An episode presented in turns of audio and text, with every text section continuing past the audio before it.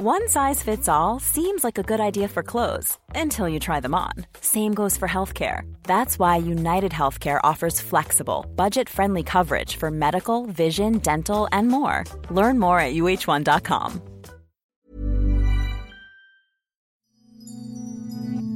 Hier ist der astrologische Podcast Astropod. Eure Hosts sind der Astrologe Alexander Graf von Schlieffen und John Ruhrmann. Wir sind jetzt bei der 30. Folge und wir haben dieses Mal wieder mal so kleinere und ein größeres astrologisches Thema, die wir sukzessive nacheinander durcharbeiten wollen. Ja, ich freue mich natürlich genauso auf die 30. Folge des Astropod und äh, ich entschuldige mich schon gleich für meine Tonqualität. Ich bin zurzeit mit einem Boot unterwegs, das ich selber auch steuern darf und Heute nehme ich diese Folge aus dem Steuerstand auf, unter der sogenannten Persenning, so eine Art, äh, nennen wir mal Cabrio-Dach und ich bin in einem Hafen und alle Nebengeräusche, die hier aufgenommen werden, also irgendwelches Klappern oder Reden von Leuten, liegt einfach daran, dass ich leider keinen besseren Aufnahmeort finden kann. Das ist eine charmante Ausrede. In Wirklichkeit ist der Grund, dass es sich natürlich für einen Löwen geziemt, auf dem Kapitänsstand zu sein und das Steuer in der Hand zu haben. Insofern ist das vollständig angemessen. Wir haben ja auch die Löwezeit. Also brauchst du nicht zu untertreiben. ich danke dir.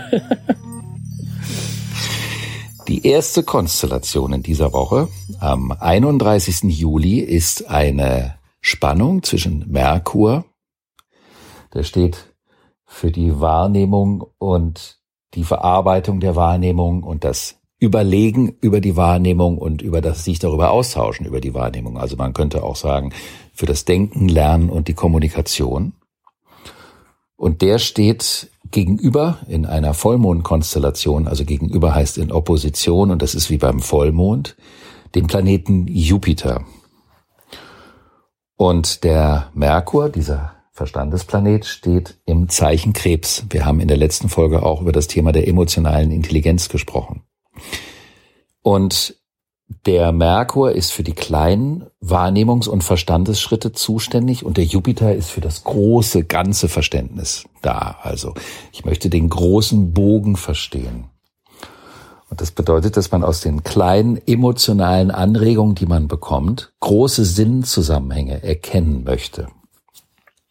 Aber was passiert, wenn man etwas Neues sich erobert oder etwas Neues verstehen möchte, dann kann man auch mal in eine Situation kommen, in der man sich auseinandersetzt oder in der man debattiert und vor allen Dingen, wenn es darum geht, etwas erkennen zu wollen, was vor allen Dingen bei unerfahreneren Menschen der Fall ist, dann möchte man die Brücke zwischen dem, was man noch nicht weiß und dem, was man schon wissen möchte, auch gerne durch Argumente herstellen. Also das heißt, es ist eine Konstellation, die dazu verleitet, vollmundig zu argumentieren und sich vollmundig in Diskussionen und Debatten reinzuschmeißen.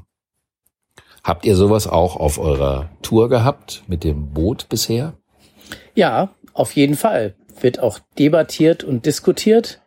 Ich habe das ja oft hier auch im Podcast vertreten, dass ich an diese Form der Auseinandersetzung und des Interessenausgleichs sehr glaube. Und äh, ich denke, das passt in diese Zeit und führt auch, wenn man es richtig macht, nicht zu Frustration, sondern zu besseren Ergebnissen. Und hat sicherlich nicht nur was mit Sachargumenten, sondern auch was mit gefühlten Argumenten zu tun. Ja, die stehen absolut im Vordergrund.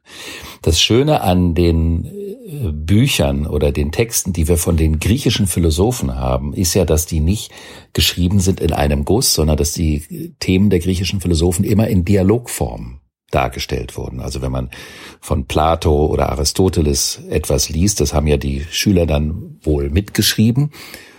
Und der Dialog ist also eine Art und Weise, wie man ein Thema, so wie wir das ja hier auch machen, aufsplitten kann und dadurch in verschiedene Facetten unterteilen kann, was aber auch eine gewisse Frische in eine Diskussion geben kann. Menschen, die ein besonders ausgeprägtes Sendungsbewusstsein haben, neigen aber unter einer solchen Konstellation dazu, sehr vollmundig spekulative Ideen zu propagieren. Und das kann natürlich auch einen daran erinnern, dass ja in der Politik gerade es unfassbar um Meinungsmache geht und der Wahlkampf in den Vereinigten Staaten vor der Tür steht, was bedeuten könnte, dass dort die Leute anfangen oder die Politiker vor allen Dingen und deren Werbestrategen vollmundig Thesen zu propagieren, die aufgeblasener sind als die dem gegenüberstehende Wirklichkeit. Ja, das kann ich mir gut vorstellen.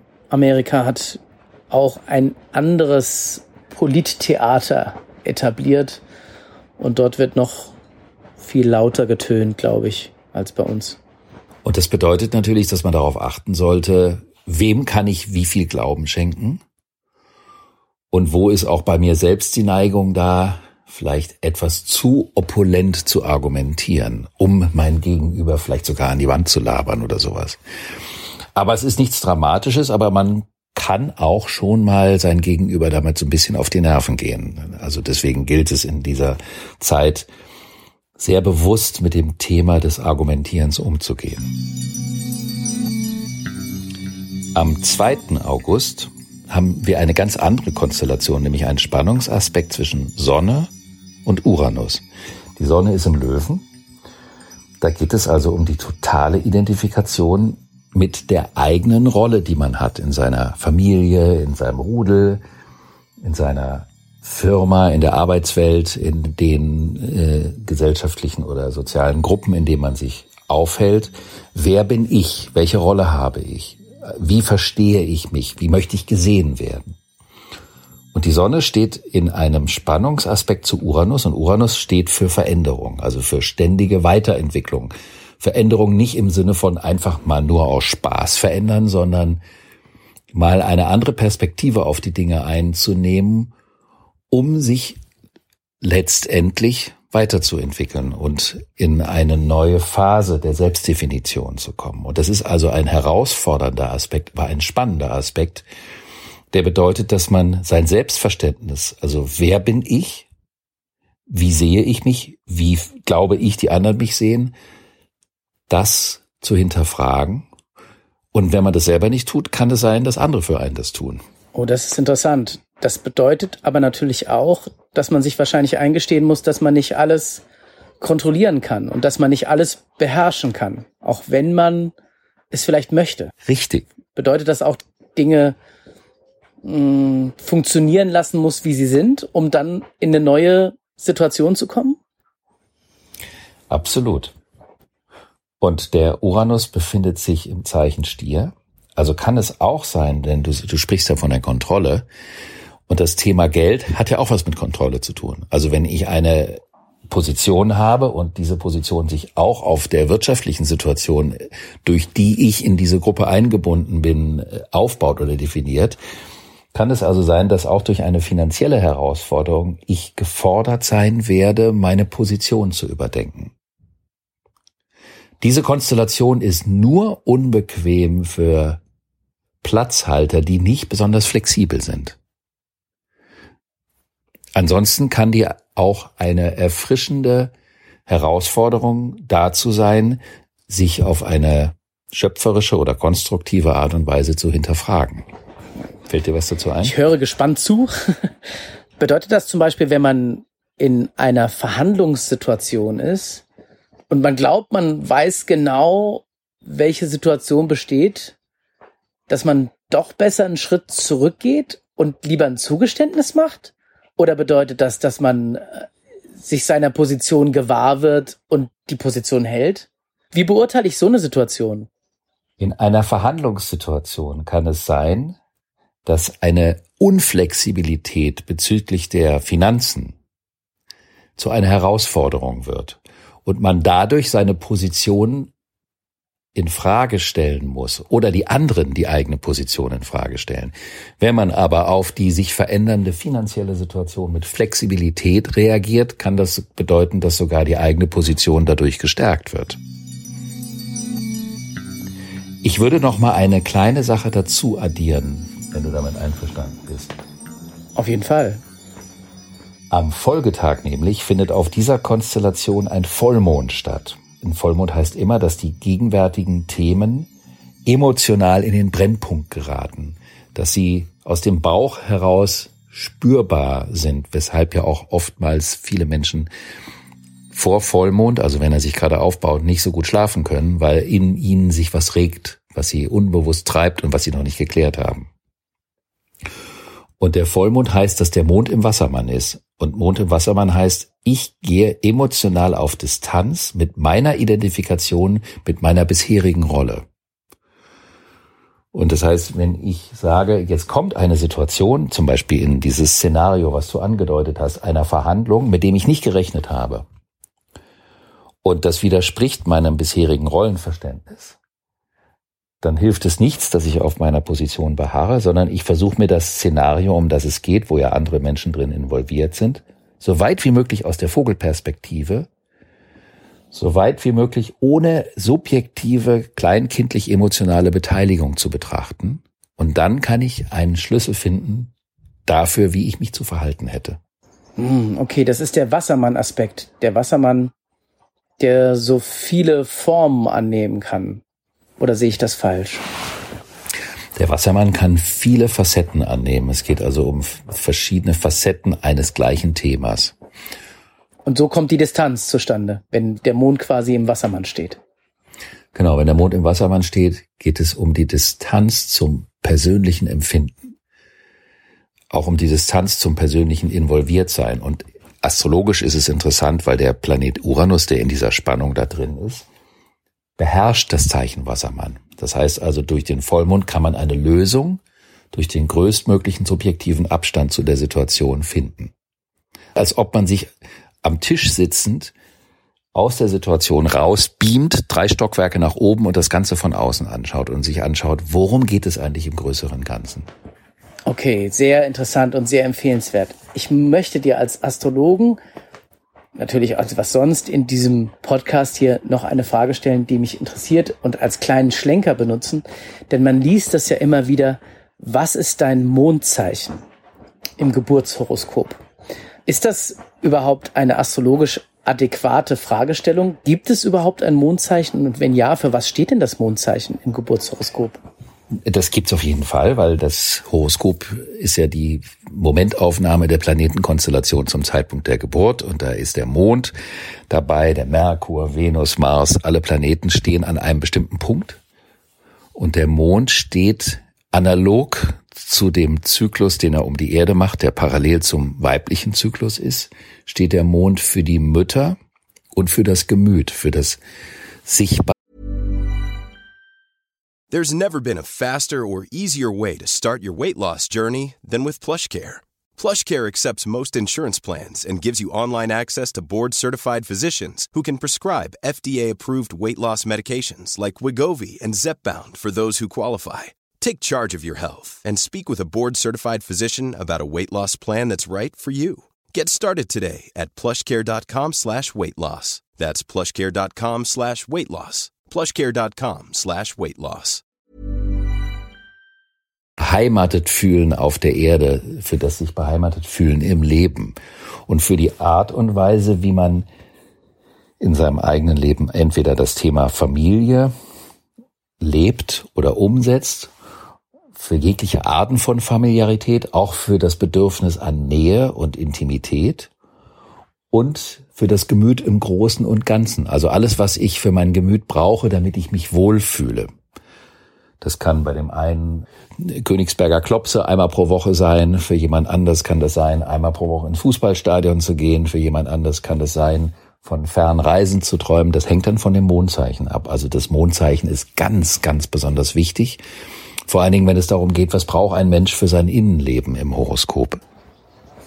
Also vielleicht eine Aufforderung an alle unsere Hörerinnen und Hörer, mal ihr Mondzeichen zu bestimmen, beziehungsweise die Stellung des Mondes zum Zeitpunkt ihrer Geburt. Herauszufinden, genau. Am 4. August haben wir einen spannenden Aspekt, nämlich der Planet Mars, die Willenskraft, der ja monatelang in seinem eigenen Zeichen widersteht, was ja permanent auch immer mehr Thema wird draußen. Also es geht um ein Bekenntnis, um eine Positionierung, um ein Durchsetzen. Zunächst mal für etwas. Wofür stehe ich? Was möchte ich behaupten? Was aber in dieser Zeit eben auch beinhalten kann, wogegen muss ich mich stellen, damit das für auch stattfinden kann. Also eine wesentlich konkretere und unmittelbarere Abgrenzung, als wir das vielleicht ansonsten gewöhnt sind. Daher gibt es ja auch wahnsinnig viel Agitation, viel Aktivität in der Welt, auch auf der politischen Ebene und wo Menschen das Gefühl haben, wir können uns bestimmte Dinge nicht bieten lassen, wir müssen aktiver werden, wir müssen uns klarer abgrenzen. Dafür steht der Mars. Und der wird uns in den nächsten Wochen wahnsinnig spannend und komplex begleiten. Er wird also auch in den beiden Folgepodcasts ein großes Thema sein. Und er steht am 4. August in Spannung zum Planeten Jupiter. Und der Jupiter ist sowas wie der Himmelsstürmer, der Planet der unbegrenzten offenen Möglichkeiten. Und wenn diese beiden Planeten zusammenkommen, hat man das Gefühl, dass man alles kann. Das ist so eine Superman-Konstellation. Man hat das Gefühl, dass alles, was man sich vornimmt, dass das gelingt und dass einem auch Dinge gelingen können, egal ob man die schon mal probiert hat oder nicht. Natürlich hat eine solche Konstellation zwei Seiten, weil auf der einen Seite kann sie in bestimmten wichtigen Situationen Mut zu einer Handlung machen, die man sich vielleicht sonst nicht trauen würde. Aber sie kann auch dazu führen, dass man sich in Situationen begibt, die man überhaupt nicht hinkriegt, von dem man aber, von der man aber glaubt, dass man sie hinbekommen könnte. Also es ist so ein zart dezenter Größenwahn, der in dieser Konstellation drinstecken kann. Also ist der vierte, achte der Tag zum Bäume ausreißen, zum endlich vom 10-Meter-Brett springen, endlich die Person ansprechen, die man schon immer ansprechen wollte oder sich einer neuen Aufgabe stellen, aber besser gut überlegt. Genau, das ist wunderbar mit dem Bäume ausreißen, genau. Man ist eigentlich in der Lage, vielleicht eine Tomatenpflanze aus der Erde zu rupfen, aber man versucht sich an einer Kiefer. Aber vielleicht gelingt es ja, wenn man es mit dem richtigen Arm macht, genau. Ein großes Scheitern zeugt ja auch immer von großen Ambitionen. Das ist ja auch nicht so schlecht. Ja, und es geht ja auch gar nicht darum, dass man ein Projekt finalisiert, sondern dass man den Impetus, dass man den Schwung hat, überhaupt in eine ganz bestimmte Richtung sich zu entscheiden und zu gehen. Und dafür ist diese Konstellation natürlich schon auch gut. Sie kann auch dafür gut sein, andere zu mobilisieren, bei etwas Lebensförderlichem mitzumachen. Also es geht darum, was anzufangen Geht es auch darum, Kraft zu haben, etwas zu beenden, was gar nicht passt? Oder ist das überhaupt nichts für diese Konstellation? Das Thema mit dem Beenden kommt in den beiden Folgewochen. Diese Konstellation ist auf die Zukunft bezogen. Also auf das, was vor einem liegt, definitiv nicht auf das, was hinter einem liegt. Ah, okay, gut. Dann bin ich schon auf die nächsten Folgen gespannt. Sehr gut. Man könnte sagen, es geht um das Thema des grenzenlosen Willens. Also der Wille spürt keine Grenze. Das bedeutet, dass es um die Erfahrung und um das Strukturvermögen des Einzelnen geht, eine sich als äh, unfassbar spannend darstellende Situation, ob man die auch wirklich umsetzen kann, ob man sie in den Griff bekommt oder nicht. Also diese Konstellation bedeutet nicht, dass alles, was man anpackt, zum gigantischen Scheitern verurteilt ist, sondern es geht nur darum, ein Gleichgewicht zwischen dem Elan und der realistischen Einschätzung dessen, was sich gerade darbietet, hinzubekommen. Und dann kann auch Wunderbares gelingen, zweifelsohne. Okay, eine super Konstellation, glaube ich, um seine eigene Wirksamkeit herzustellen, um wirklich wirksam zu sein im eigenen Leben vielleicht, gegenüber sich selbst und anderen und gegenüber der Welt. Ganz genau. Und dann haben wir noch eine weitere Konstellation und vielleicht sogar die spannendste Konstellation. Die findet am 5. August statt. Da trifft die Venus auf den Drachenkopf. Das klingt natürlich schön. Die Venus, die schöne Venus, begegnet dem Drachen.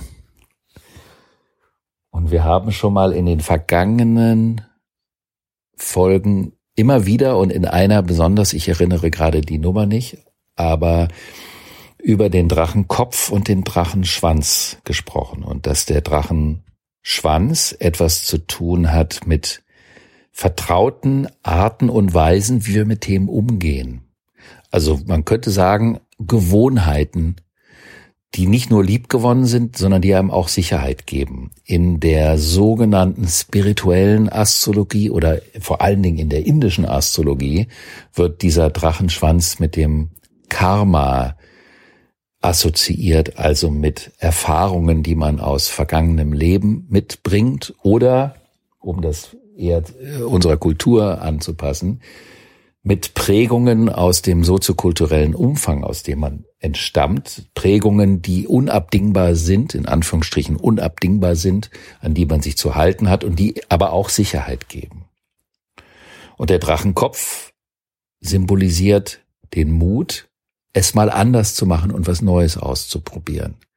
Dann könnte man sagen, es ist ein Aspekt, der für die seelische Entwicklung eines Menschen ganz wahnsinnig bedeutsam ist. Es gibt aber natürlich auch Menschen, denen ihre seelische Entwicklung piep egal ist. Die brauchen sich dann auch nicht mit den Drachenköpfen und Schwänzen zu beschäftigen. Die kämpfen auch innerlich und seelisch nicht mit den ganzen Drachen und Dämonen, sondern die haben eben andere Interessensschwerpunkte in ihrer Existenz. Und die Venus hat ja was zu tun mit dem Thema der Liebe und der Beziehung. Was ich liebe, wie ich liebe und wen ich infolgedessen liebe. Auf welche Art ich liebe. Und der Drachenschwanz befindet sich im Zeichen Schütze. Und das bedeutet, dass wir im Thema der Beziehungen, das kann sich auch auf Geschäftsbeziehungen und andere Arten von Partnerschaften beziehen, aber die Liebe ist bei der Venus immer schon das Hauptthema, sehen wir auch in der italienischen Kunstgeschichte, dass die Venus schon immer eine schöne Frau ist. Und insofern das Symbol für das Thema Liebe und Partnerschaft. Was für Ansprüche wir an unsere Beziehung, an unsere Art zu lieben, an unsere Partner haben. Also ich unterscheide ja immer gerne zwischen dem Partner und der Beziehung. Das sind ja immer noch, ist ein kleiner Unterschied zwischen beidem.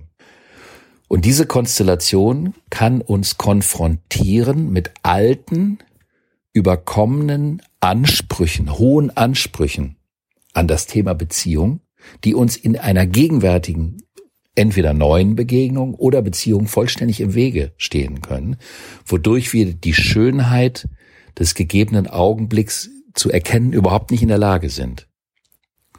Und deswegen finde ich diese Konstellation besonders schön, weil sie einen von einem hohen Ross der Beziehungsideale runterholt und sagt, was ist hier gerade in dem Moment und was ist an dem, was hier gerade ist, vielleicht anders, als ich erwartet habe, denn die Erwartung würde der Vergangenheit angehören, und vielleicht so, dass ich dem folgen möchte und dadurch eine neue Tür in einen neuen Beziehungsfrühling in meinem Leben eröffnen kann.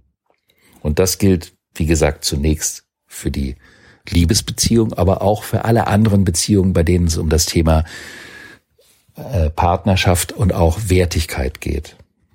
Der Schütze steht für den hohen Anspruch, den man an die Dinge hat, weil Schütze steht ja nicht für das, woher man kommt, sondern wo man noch hin möchte normalerweise. Also ich möchte weiter. Man könnte auch plakativ sagen, schneller, höher, weiter. Und wenn dieses Prinzip mit der Vergangenheit in Beziehung steht, dann heißt es, dass man aus einer Prägung kommt, wo alles besonders gut oder wo die Erwartung hoch ist. Und da es in diesem Fall mit der Vergangenheit assoziiert würde, könnte man sagen, es geht darum, vom hohen Ross, also von den alten hohen Erwartungen, hinab in das Tal der zauberhaften Gegenwart zu steigen.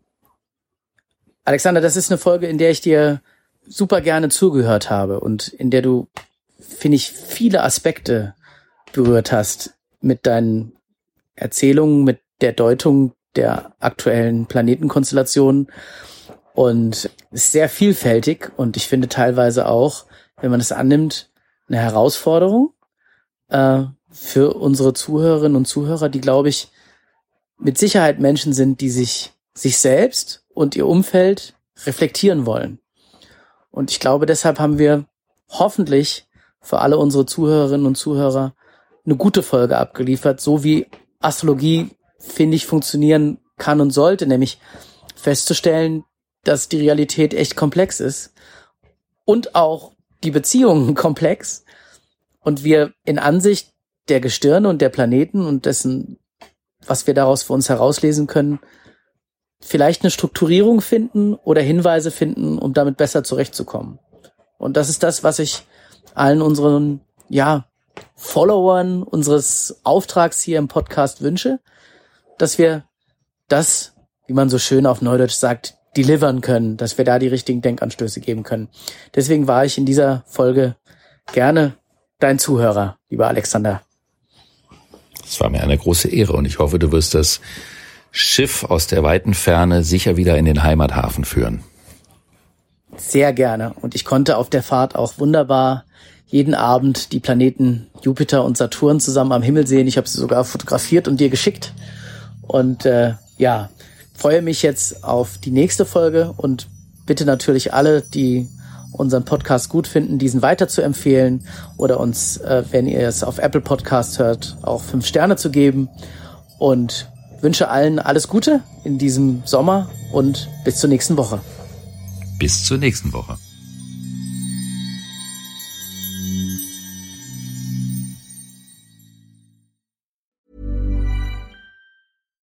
Deserves the best, and there's no better place to shop for Mother's Day than Whole Foods Market. They're your destination for unbeatable savings, from premium gifts to show-stopping flowers and irresistible desserts. Start by saving 33% with Prime on all body care and candles. Then get a 15-stem bunch of tulips for just $9.99 each with Prime. Round out Mom's menu with festive rosé, irresistible berry chantilly cake, and more special treats. Come celebrate Mother's Day at Whole Foods Market.